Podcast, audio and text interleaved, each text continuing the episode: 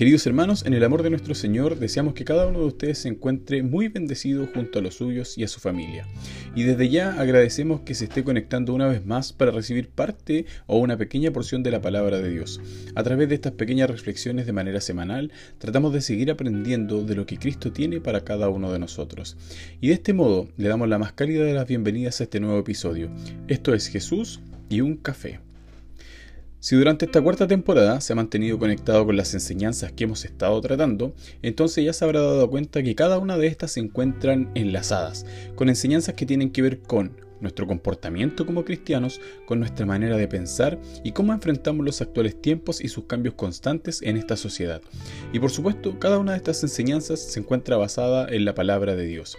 Y es por eso que para el día de hoy trataremos un tema que a lo largo de nuestra historia se ha convertido en el pecado más común, el pecado más manejable, interpretable e incluso el pecado más disfrazable por nosotros los seres humanos. El día de hoy reflexionaremos respecto de la mentira. Y de esta manera nos podemos plantear la siguiente pregunta. ¿Qué es la mentira?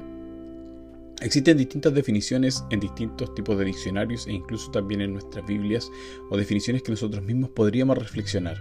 Pero una de las que más me llama la atención que es, aquella que define la mentira como la afirmación que una persona hace consciente de que no es verdad. Y si usted me permite, me gustaría desmenuzar esta definición basada por supuesto en la palabra de Dios y en los estudios anteriores que hemos llevado a cabo en este podcast a lo largo de estas cuatro temporadas.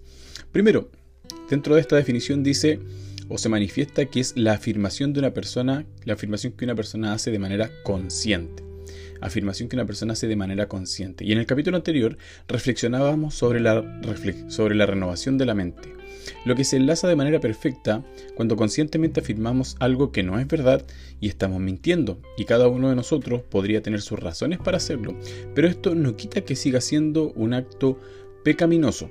Y si nos vamos al libro de Romanos, capítulo 8, verso 5, y les recuerdo que todo este estudio se está basando en la, en la Biblia versión Nueva Traducción Viviente. Romanos 8.5 dice, los que están dominados por la naturaleza pecaminosa piensan en cosas pecaminosas, pero los que son controlados por el Espíritu Santo piensan en las cosas que agradan al Espíritu. Entonces, cuando mantenemos una conciencia pecaminosa, no nos será difícil que de nuestra boca salgan palabras pecaminosas o también conocidas como mentiras, porque nuestras mentes están dominadas por la naturaleza del pecado. Y es por esta razón que aprendíamos en el capítulo anterior que la renovación de nuestras mentes es un acto constante y cotidiano enfocado en las cosas que agradan a Dios y la mentira no es algo que agrade a Dios y lo deja establecido para su pueblo cuando le da a Moisés los diez mandamientos. Si usted va al libro de Éxodo, capítulo 20, verso 16, ahí en la Biblia lleva por título los 10 mandamientos, ¿cierto? Y el 20:16 dice, no des falso testimonio en contra de tu prójimo.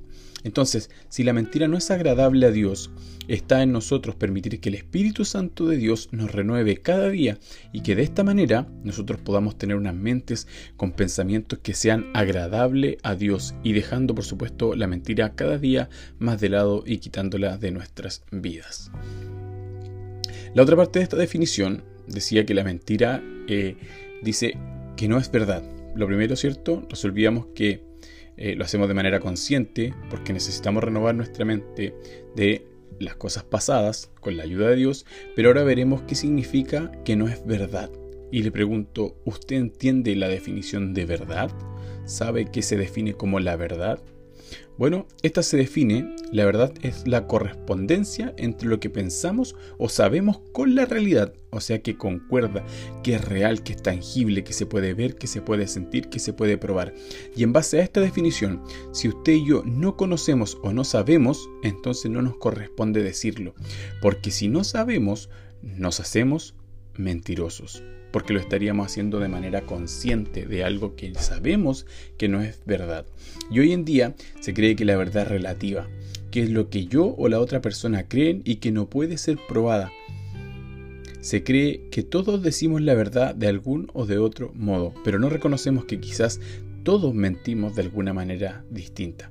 El reconocer que somos mentirosos delante de la sociedad o incluso delante de Dios no es una tarea simple o una tarea sencilla que cada uno de nosotros pueda llevar a cabo de la noche a la mañana o dejar de mentir.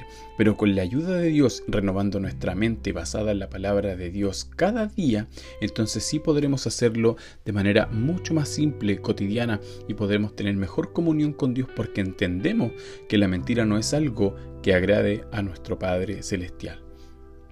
Entonces, la mentira definida como la afirmación que una persona hace consciente de que no es verdad, podemos definirla de manera mucho más simplificada como que estamos incumpliendo la palabra de Dios, faltando al mandamiento octavo, no darás falso testimonio ni mentiras.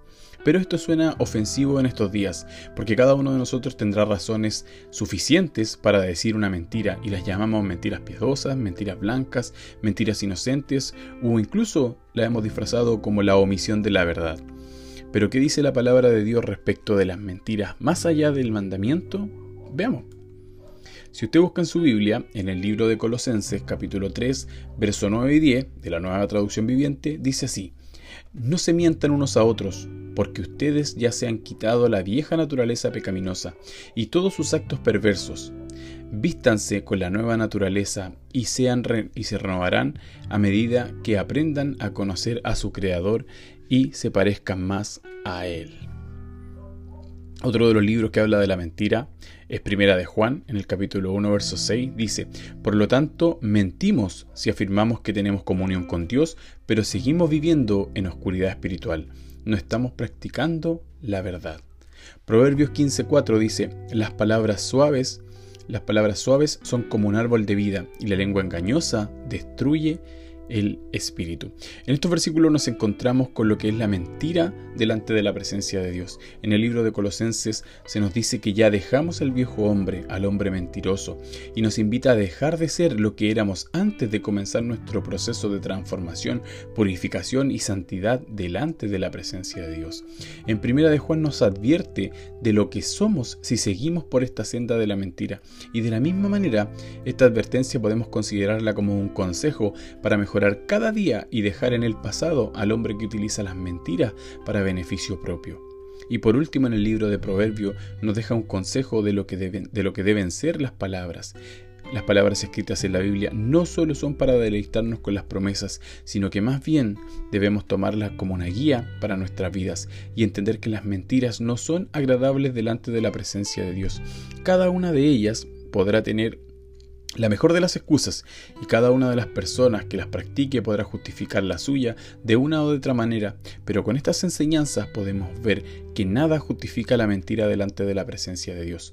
No es un pecado menor, no es un pecado de los chicos, sigue siendo pecado delante de la presencia de Dios.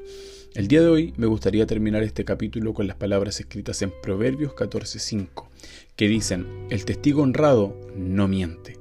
El testigo falso respira mentiras. Hermanos, Dios está hablando día a día a su pueblo.